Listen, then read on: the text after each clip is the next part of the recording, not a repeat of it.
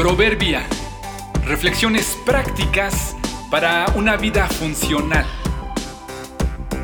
Enero 25. De colores. A veces los grandes logros son resultado de pequeñas combinaciones. Imagina lo aburrido que sería el mundo y la vida si las cosas que poseemos o que nos rodean solo existieran en tres colores rojo, amarillo y azul. Que no existiera ningún otro color más que estos tres. Bueno, la realidad es que gran parte de la vida en verdad es así. Estos tres, rojo, amarillo y azul, son los que se denominan colores básicos. Un pintor puede partir con estos y hacer toda una colorida obra de arte. Es que no necesita mucho más, porque al combinar el rojo con el amarillo obtendrá anaranjado, al mezclar amarillo con azul, consigue verde. Así, de la mezcla de estos tres colores primarios, se obtienen los conocidos como secundarios y terciarios. También existe otra clasificación conocida como los colores primarios RGB, del inglés red, green y blue, son rojo, verde y azul. En español se denominan como RVA y constituyen los colores primarios de la luz.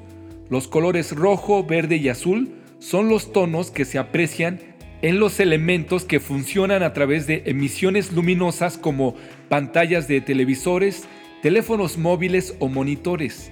Representan la síntesis aditiva de color, que se refiere a la formación de colores a través de la suma de diversas longitudes de onda, es decir, la luz.